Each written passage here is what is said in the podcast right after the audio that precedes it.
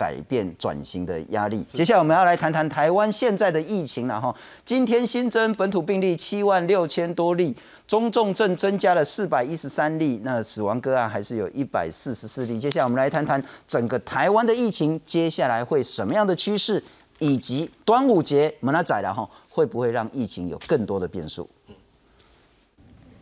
新冠本土疫情仍在高原期震荡。二号周四新增七万六千九百六十七例本土病例，有三县市新增病例数破万，包括新北市、台中市及高雄市。台北市则掉到第五名，新增六千多例，而中重症新增四百一十三例，死亡则有一百四十四例。一百四十四位的死亡个案里面。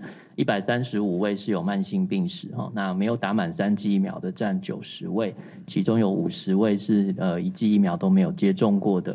令人不舍的是，又有儿童病逝。个案是一名九岁男童，为在家死亡个案，曾有横膈膜疝气手术病史。五月下旬出现呕吐，隔天语无伦次，意识不清，家属紧急送医，但是到院前已经没有生命征象。当时快筛是阴性，不过 PCR 裁剪为阳性确诊。累积到现在，我们的这个儿童十二岁以下这个本土的重症呢，总计是三十位哈，那其中有四位是属于这个家中死亡的这个个案，那死亡的儿童的累积数是十三位。有鉴于本土疫情严峻，民众使用快筛试剂需求增加，指挥中心宣布，从下周一六月六号起实施第二轮家用抗原快筛试剂实名制贩售，一样采身份证尾数单双号分流购买。每份五剂五百元，药局单日配额则提高到一百一十七份。所有人都可以买哈，就是。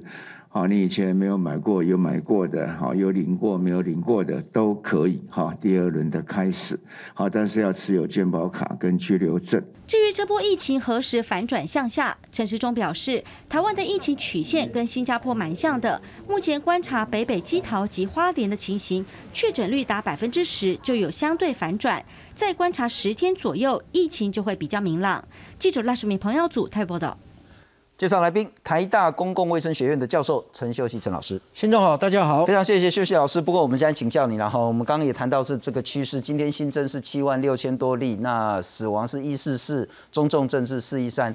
您认为不会有十万这件事，不会有暴冲这件事，高原之后应该就会下来？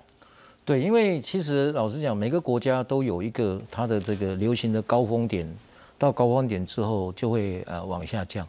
哦，也就是说，呃，开始就会有社区的免疫保护力的防火墙会筑起来。嗯哼，哦，那怎么说呢？那首先我们来看一下这个，这个就是我们呃四个县市目前正在流行、正在下降的县市。哦，从最早基隆，那这个双北还有桃园哦，那这个下降最重要为什么？因为其实就是我们过去讲，就是说它的这个呃。当我们今天自然感染到一个程度之之后，哦，那我们就有很多的这个呃无症状跟轻症，这些其实就是现在目前社区保护的一个原动力，哦，所以我们把它叫做防火墙。譬如说我，对。我其实没有确诊，但我心里都觉得说，可能几个礼拜前我那个时候有点咳，搞不好我已经感染了。这这但是如果譬如说你有病毒，你到我这边，哦，我已经感染过了，是就断掉了。对，这个就是我们常常讲的，些类似像这个隐性感冒者。那它其实对社区来讲，呃，是一个保护力，因为它有些时候有帮助，可以回可以正常的工作哈。所以这个，所以这就是我们看到的第二点，我把它叫做就是无症状跟症状有没有达到。保护免疫保护一个饱和点呢？了解哈，所以所以所以这个是第一个很重要。第二个哈，我们永远不要忘记，我们这一波为什么会呃很多这个呃这个长者这些我们看到的这些呃的这样的一个 的这样一个重重症，我们永远不要忘掉，当我们跟国外不一样，国外是从第六一世纪阿尔法、德尔塔。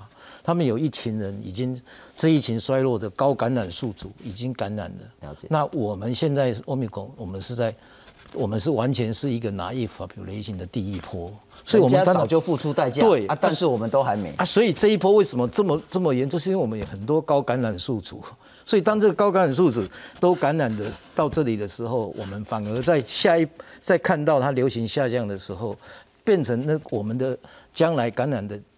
比例当然就会降低，叫低感染宿主。哦，所以这个就是第二个原因，我们要跟大家报告说，其实为什么它流行会下降？第三个，容易有免疫逃脱的，在第一波的时候也会很容易就产生突破性的。就 A Z 已经打过，可能超过一两个月以上了，这剩下就比较能够有可能有免疫保护持续的嘛。哦，所以我们不应该把。第一波感染的这种，它的类似像牛顿的这个加速度这样，它现在是加速度，可是慢慢它会变成减速度。哦，这也跟民众就讲说，大家其实对确诊的高峰下降的这件事情，反而是对社区来讲造成了一个免疫很大的保护。好，那我再请教，就您这一张，请教陈老师，就是说，我们看到您标的是基隆呢，当哎，这个是通报感染率嘛，对不对？对，通报感染率达到。通报感染率十趴的时候就往下掉，对，就往下掉。台北市通报感染率是八点五趴，是往下掉。新北市大概也就是八点二趴，往下掉。桃园六点八就往下掉。是，换句话说，大概是八到十，没有就是一个天花板，没有完全没有错。这就是每一个国家的经验法则，呃，这个这是实证科学。啊，所以是公爱个十五趴、二十趴。对啊，我们国家有有几个不一样，因为我们的覆疫苗覆盖率高。我们还留有 NPI 的防卫措施，所以如果我们今天这样讲了，虽然它只有十趴啦，可是它背后的可能带来的隐性感染者可能会再多二十趴，然后三十趴加我们的疫苗保护力可能还有三十趴，就六十趴，NPI 二十趴，可能它就八十趴的这个防火墙在那个地方来保护。你的感染这样子，我们讲十趴一直强调是通报感染率，对，那还有很多人其实他根本不知道他有没有感染，但事实上他已经感染了，那这加起来，所以总之通报感染率十趴就是各县市的天花板了，完完全正确，所以每个国家其实没有办法拿来做比较，就是这样。好，那那你看新加坡不是只有台湾这样子，每个国家都会经历，我们报告好多次，这是。这是纽西兰的曲线，有没有？我们跟纽西兰的曲线在全国现在平均几乎是完全一模一样。好，所以你看纽西兰这个地方就是七 percent，就是高峰的时候是七 percent，是几乎跟刚才你看到的比双北稍微低一点一点点。哦，所以你从了每个国家的经验法则是那韩国当时这个地方是三十 percent。那依照您的说法了哈，也就是台北市、新北市、桃园。我不知道有没有包括台中，至少刚我讲这三个县市啊，也包可能也包括基隆，最坏的时间已经过去了。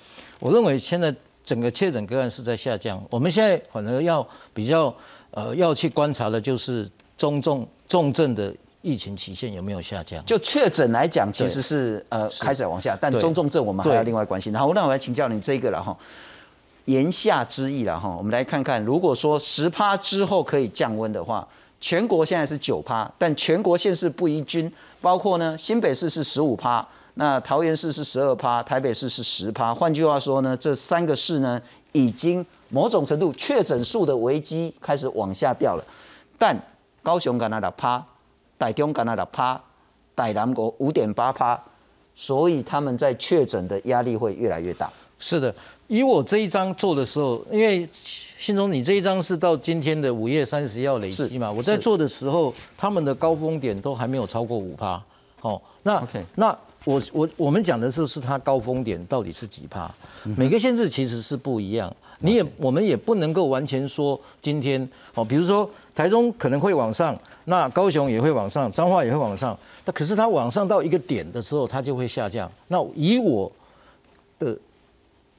用前面的例子来看，大概他们会到七 percent 的时候会下降，哎，所以所以那每个县市其实啊也都会有一些变异，为什么？因为都会地区跟这个乡村地区以及城市地区跟乡村地区是有不一样的人口移动，还有 NPI 是。疫苗覆盖率。是，然后还有一个就是快筛检测它的这个啊的能量以及。这个 RT-PCR 检测的量都会决定它到高峰点的时候不一样，所以大概会有一些变异，但是平均应该会在七到十二 percent 之间。台中、台南、高雄不必然要跟双北一样冲到十趴十多趴以下才像，它可能七趴八趴。是，但我想请教了哈，如果我们是不是有足够的科学模型可以推估，所谓的到七趴，少算八趴好了，然后开始往下掉。今天是六月二号。可能还要经过多久时间？我们大概在两周，我觉得呃，我们所有的这个，所以大概六月中，大大概大悲观到下旬，对，乐观到中我觉得不会到下旬，因为这个传这这它的传播的动力一定一定都是速度都是一样，因为是因为四个县市已经已经下降了，那其他像是上去的很快啊，上上去的时候下来的时候就表示防火墙各地的防火墙已经上来了，台北、新北、桃园、基隆都开始往下，对。那台中、台南、高雄呢？可能要到六月中，对，大概在到最多在六月中，它就会往下了。往下。那换句话说，全国的部分大概也就是在至少在六月中是就会整个往下。我们我们期待是这样。那所以我们现在的另外一个坡的就是说，它往下之后呢，我们就是要去保护那些。弱势族群或者是脆弱族群，包括老人、儿童，还有这些我们看到了这些呃长照机构，我们要保护这些人的重重症，这是下一波我们要。我们说看到曙光了哈，不代表说单欧多拜都在眼吹红红个吹了哈。我们很担心的还是不是只有这个绿色这个柱子，是。我们很担心的还是这个橘色的中重症，是。以及这个咖啡色的死亡人数，是是，也就是我们要看到这两个数字也明显往下掉，掉到我们足以乐观，可能要七月以后了。我想呃比较比较比较 比较可可比较可行的，应该还是在六月底哈。那我稍微跟这个也是跟这这个机会，心中让我有机会解释一下你刚才讲的那个红色的中重症。那我今天是比较着重在重症，为什么？因为中症其实会下降的可能性比较高，因为抗病毒药对它比较有用。所以抗病毒药最重要是从轻症到中症逐断掉。是。那我们现在面临的问题是什么？这一章我也跟大家讲哦，这一章也是最近媒体在问我，但我跟大家讲的意思就是说，今天我们会升这么高，其实这边哦，这边其实是欧米广直接伤害，升这么高就是我们看到的医疗缩紧缩的时候，我们要改变哦，我们医疗紧缩的时候所造成的超额死亡。嗯哼。哦，所以这一段。就是人，我们现在在修正的，要把能量量能把它调回来，从急诊一直到住院等等。哦，所以换句话讲，就是说，媒体为什么今天一直在问我，就是说，我们不可能今天这一条曲线一直往上升，这是不可能。也就是说，如果我们的抗病毒药都没有做，我们的医疗能量都没有改善，才才会是往上升。但是这件事情不可能，所以呢，大家不要用这一条线。对过来两每天会死两百个的这种东西来报道，因为这是一个这是一个很重要的一个对照组啊。好，那我我来讲，就是说你下面那个浅绿色的，这是因为 omicron 呃直接归因为 omicron 是。上面那一个区块就是淡黄色这一块是因为医疗量能好。对，我们现在已经快筛阳就确诊，我们现在把绿色通道开到最大，我们把医疗能量开到最大，也就是你这个黄色的空间会压到会压会会会慢慢下来。啊，这就是我们用模型预测。各位不要以为这条线是移动平均，不是，这个都是根据我们真正台湾的欧米广的，从中从轻症、中症跟重症的模型推估出来的线。哦，所以你看到，你可以看到说，假设今天我们可以把刚才这个这一条把它压下来，哦，那抗病毒也可以发挥效用。那我们将可以，你看我们的线呢，就可以在。渴望在六月中旬到六月底中间看到它开始下降。那如果真的做得非常好，我觉得在六月底之的的时候，我们就会看到我们的重症死亡就会跟着下降。哦，所以这个才是我们真正我们要去做。当然。我们必须要非常努力来做两件事情，就抗病毒以及医疗能量。刚才讲，刚才你讲的绿色通道以及这个急诊改善，是，就是说这些如果有改善之后，我们将会曲线将会往下降。很重要的，还有一个就是那些高风险的这些族群呢，尽早及时投予抗病毒药，这个是很关键的武器了哈。没错。那你会担心端午节明天吗？其实我最近观察哈，信中，我最近观察，呃，其实我们的移动。我们的移动的降低了，你知道彭博为什么我们这一次你他都要回家来，刚好他家没有他不不现在他家。其实哦，最近这一两周我观察了，我们移动真的降低了。我们在三月的时候，其实那时候移动恢复很快很很高，所以又下降。所以最近为什么彭博我们的我们为什么讲彭博的分数？那彭博其中有一项就是移动人口，他去 Google 去 Google 看，你看我们的我们的移动人口在三月在这里，然后我们就因为疫情下下来，现在是在谷底。是。是，所以要要慢慢再往上爬升这样子。所以我是认为端午节啊，我认为呃影响不是那么大。不过我们还是要呼吁，就是说家中有长者有长者有小朋友，你都卖爬爬照啦，快塞这些哈啊，然后爬爬照，然后最重要就是说，我觉得啦，就是因为现在医疗能力哈，你看到这个医疗要下降，你的医疗要改善是。可是医疗改善我们也了解啦，现在为什么人力说只包括我们各行各业都有能力的问题，只要只要确诊就有隔离，所以这一段。时间大家共体时间呢，把自己身体照顾好。最近这三天大家这个尽量能够正常生活，那这样子保护自己、保护家人，又可以让医疗哦能量，因为你不你不生病，当然我们的医疗能量就会就会慢慢恢复来照顾这些中重症。然后所以这些都是相互的事情。哎，不过我要请教陈老师了哈，就是说其实这一阵子我们一直想说，是不是要谈一下猴痘的这个问题？因为看照片看那个病状真的是很可怕。可是感觉好像离台湾又有一点遥远。可是这个同样的情形，在当初新冠肺炎发生的时候，那马公哎呀，好像还好。那到底我们用什么样的态度来面对现在全球开始在有点紧张的猴痘疫情？我们先来看看。世界卫生组织顶尖猴痘专家表示，近期内的猴痘疫情是爆发了，但还是可以遏制。This is an outbreak. Uh, we have 500 cases so far, more than 500 cases. We do expect to see more.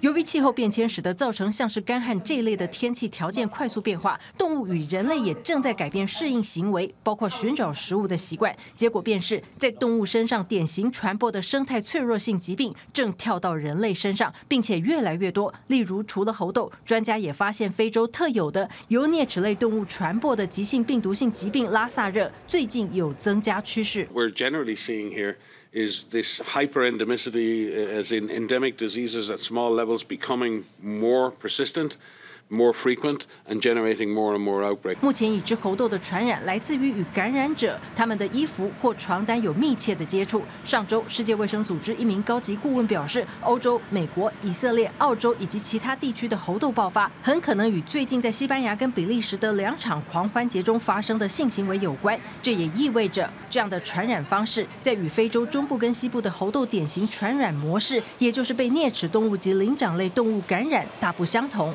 公司新闻黄韵玲编译。我们来看看猴痘，这是包括 WHO 跟其他国家呢都非常在意的一个新的疫情了哈。说新也不算新，因为其实第一宗病例呢是在五十年前就已经发生了，在刚果一个九岁的男童。那后面呢陆陆续续都有相关的个案报告。不过呢致死率呢也各国不一样，西非呢是致死率是一趴，但中非到十趴。阿里讲十趴的讲 combo 啊，啊英国呢？也有通报，那特别是在五月这个月的时候，上个月的时候，然后突然间爆发出来，那已经叫对全球工位造成中度危机。英国卫生安全局也说呢，在英格兰呢是第一次发生所谓的人传人的猴痘病毒。那再来是说呢，透过皮肤的伤口、呼吸道或是黏膜进到人体。如果你跟这个被感染者共用衣服，或是发生性行为，或者是很亲密的接触呢，都会被传染啊。有潜伏期是七到十四天啊，相关的症状。当然，致死率现在还不是看得很明朗。好，回到台湾了哈，因为其实亚洲看起来没什么疫情，澳洲好像有的样子。是啊，可是我们应不应该预预先的去订购猴痘疫苗？免得之前像新冠的时候，我们好像买的太晚，才会有各国抢疫苗的问题。对，确实，我想猴痘的猴痘的部分，我还跟大家讲，就是说，其实第一个啦，WHO 当然会列为很紧张，不过大家也不用不用太紧张。其实刚才信聪也讲，就是说，这在西非跟中非以前就发生过，但是好像传染之后，每次就是到一定的程度就停止了。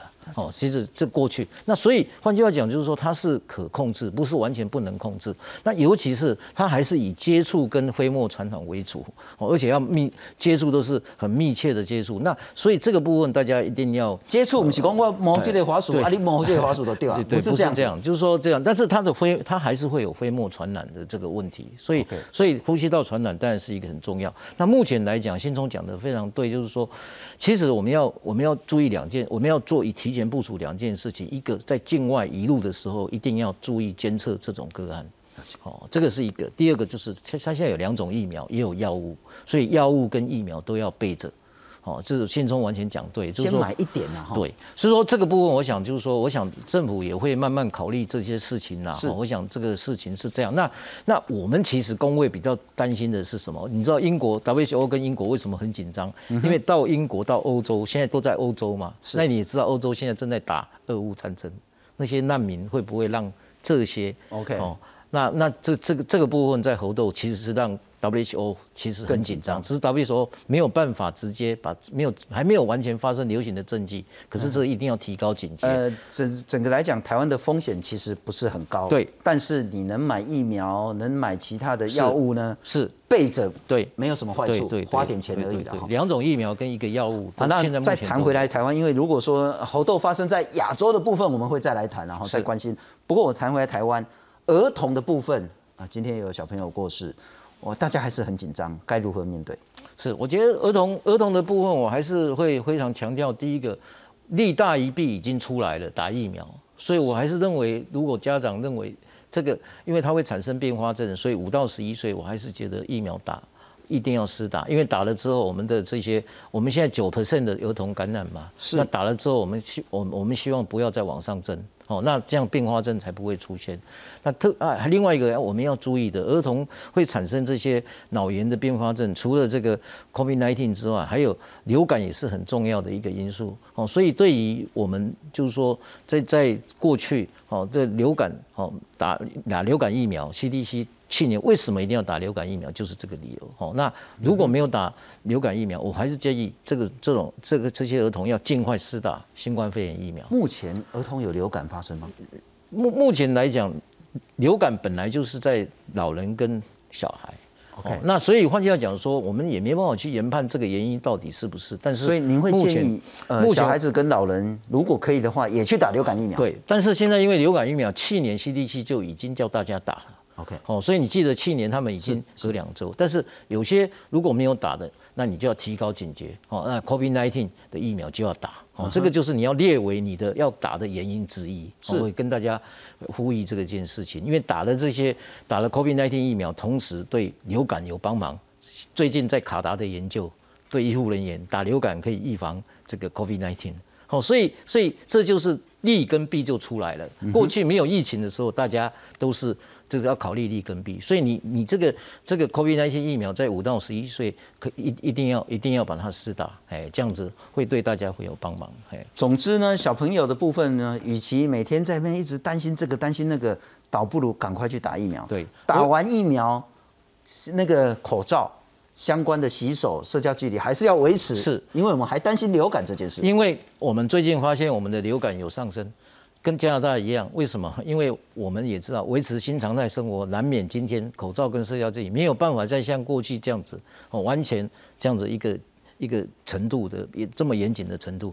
所以我认为流感这件事情大家也不容忽视。哦，那要预防它最重要就是说，如果国家请大家打疫苗，大家一定要遵守要打疫苗。嗯即使今天的今年的秋冬都应该要要做好准备。那去年就是为什么 CDC 一直在 COVID-19 还是要教大家打流感疫苗，原因是是。这样，因为我们这个小孩子的五大死因里面的第四死因就是流感。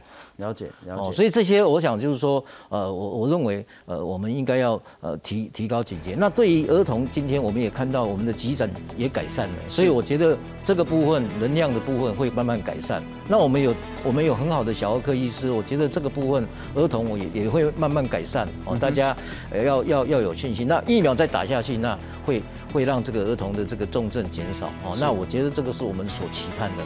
也希望整个疫情能够越早受到控制。非常谢谢你。好，谢谢。